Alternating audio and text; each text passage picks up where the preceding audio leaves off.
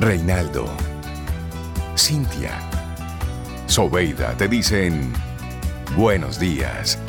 Esto es Camino al Sol.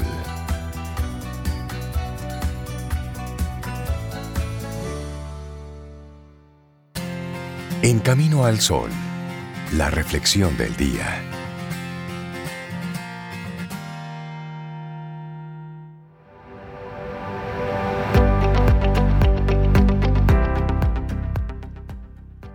Advertir la vida mientras se vive, alcanzar a vislumbrar su implacable grandeza, disfrutar del tiempo y de las personas que lo habitan, celebrar la vida y el sueño de vivir, ese es un arte. Doménico Sieri Estrada. Vamos avanzando, es camino al sol y llegamos a este momento donde juntos reflexionamos. Hoy tres claves para ser más espontáneo. el nombre en sí, el título en sí es una contradicción. Tres claves para ser espontáneo. No hay claves para ser espontáneo. Sé espontáneo. Sé espontáneo, ser. listo. Déjese fluir. Y es que esa espontaneidad es la habilidad de ser natural, ser sincero en la forma de pensar y actuar. No tiene nada que ver con hacer o decir cosas originales o que sean muy ingeniosas. Simplemente se aplica a quien es transparente y se muestra tal y como es, tanto en su conducta como en sus palabras. Ser espontáneo es un indicador de que emocionalmente tú te sientes bien. Ay, esto me gusta, me gusta. Mira, y una, una persona espontánea está libre de apariencias, de fingir algo que no es y además no tiene problema a la hora de reconocer sus fallos y sus vacíos. Ser espontáneo también es ser natural y de ahí que la persona que lo sea no necesite disfrazarse para mostrar una, una versión mejorada de sí misma. No hay poses. Y una, una frase de François de la Foucault dice, nada impide tanto ser natural como el deseo de parecerlo. Ay, sí. Tú tratas tanto que, oye, eso no, eso no sale así, eso no es así. Sí, sí, Además la espontaneidad, Sobe, es una gran virtud que facilita las relaciones humanas, porque tú sabes qué hay contigo y punto. Claro, claro. Cuando no hay segundas intenciones ni mensajes indirectos, siempre todo es más sencillo, porque quienes son espontáneos se dejan fluir en cualquier circunstancia, generan climas de seguridad, por así decirlo, y ayudan a ser sinceros a los demás gracias a su naturalidad. Claro. Y te compartimos entonces aquellos puntos, pasos, sugerencias de que hablábamos al principio. Número uno, sigue tu intuición. La espontaneidad va mucho con la intuición. No vas a lograr ser más espontáneo si no aprendes a escuchar y a confiar en tu intuición. Prestar atención a esa vocecita difusa que te inclina hacia algo o alguien en determinados momentos sin que exista una razón para ello es importante. ¿Qué otra manera hay para conocerte y contactar con tu naturalidad? Tu intuición. Es una combinación de percepciones, informaciones previas, experiencias, lo primero que se te viene a la cabeza antes de que aparezcan los juicios y las valoraciones acompañados de temores o falsas creencias. Aunque no sea fácil escuchar tu intuición porque estés desentrenado, no te des por vencido. Trata de confiar un poco más en ti mismo, en ti misma. Deja de dar tantas vueltas a lo que quieres hacer o decir. Simplemente déjate llevar.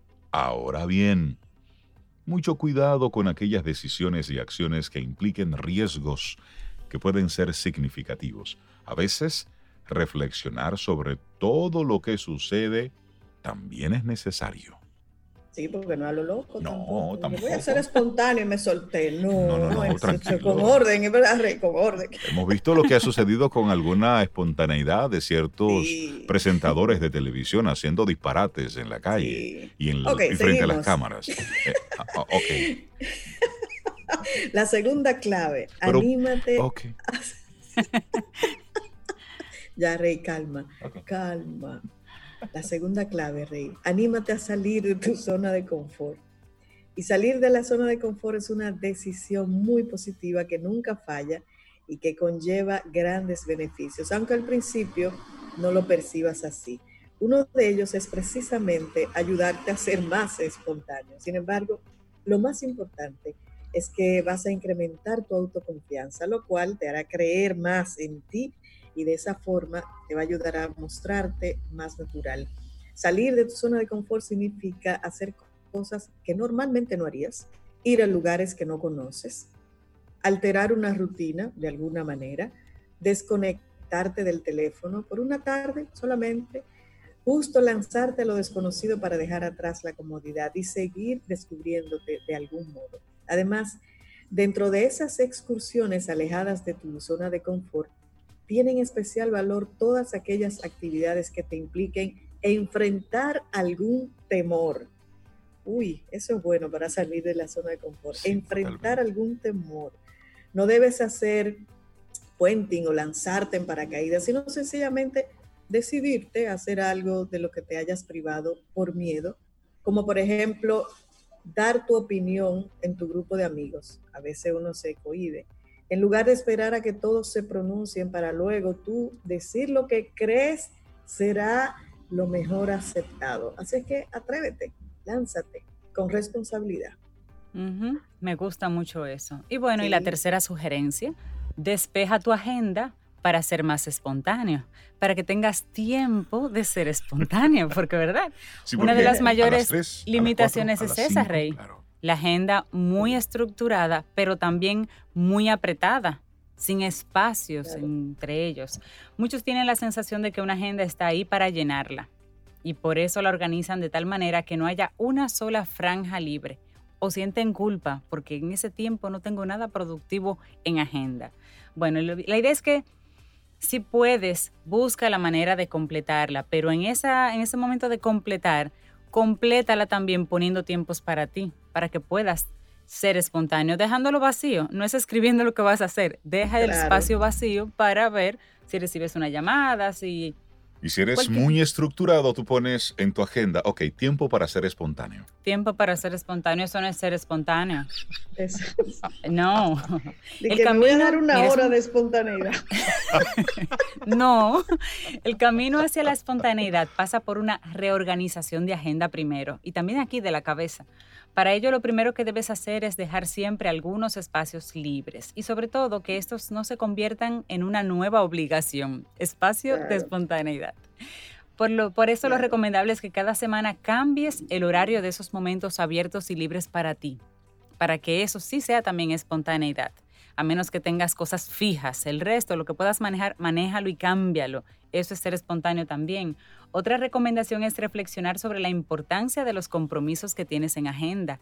Todo es importante, todo es inamovible. ¿De verdad tú no puedes darte un tiempo para ti? ¿Es posible eliminar algunos de ellos? Son preguntas. Mira la agenda, la abres. ¿Se puede delegar una determinada tarea en otra persona para yo simplemente poner en agenda que lo va a hacer otra persona, no yo? Cabe la posibilidad de dejar libre un día completo para ti, en total locura, el día entero, Dios mío. En principio puedes sentir algo de inquietud, pero si lo que quieres es ser más espontáneo, sin duda, esto te va a ayudar a hacerlo. Eso es una decisión. Es una decisión. Bueno. Creo que es una, una, buena forma de nosotros arrancar esta semana. Sí, tomando la decisión de meterle esa pizca de espontaneidad. Esta es la reflexión que nos comparte Edith Sánchez. Tiene como título Tres claves para ser más espontáneo. Y vamos a quitarle eso de tres claves para ser más espontáneo. Y simplemente te invitamos a que seas espontáneo. Ojo, ser espontáneo no es actuar a lo loco, ni ser un loco viejo. No es actuar a lo loco. Claro. Es simplemente que en tu día a día, en tu estructura, te permitas, te des permisos a reírte, a, tener una conversación distendida, a, ser, fresco, a, bajar la guardia con tus hijos, a, darte ese permiso de, de jugar con ellos, de tirarte en el piso, de disfrutarlos, de disfrutar esa vida. Sí, sí, sí. Conecta esa espontaneidad con el momento presente. Si tú sientes el deseo de hacer otra cosa que no es lo que estás haciendo y eso se puede delegar o se puede mover un poquito, ahí es la oportunidad para ser espontáneo y darte ese regalo. ese es el momento. Lo Mira, único es que si vas a coger el día libre completo, que no sea un lunes, porque los lunes se complican ¿Y mucho. por qué no? Estaba el lunes del Pero- zapatero. Mm, Te- no te te, lo agradecen planificar, mucho, ¿no? En las empresas. El lunes no es un buen No, día pero- para ser espontáneo. No, tú, tú te planificas y lo avisas. ¿Por qué no? Porque a veces uno ha Ya. estado trabajando sábado y domingo. También. Ya. Tú te planificas Sí. y lo Lo avisas. que pasa es que surgen cosas de manera espontánea los lunes Y los viernes en las también. empresas. Y los Nosotros, miércoles, todos los. de forma espontánea, vamos a colocar música, porque nosotros nunca colocamos música en Camino al Sol.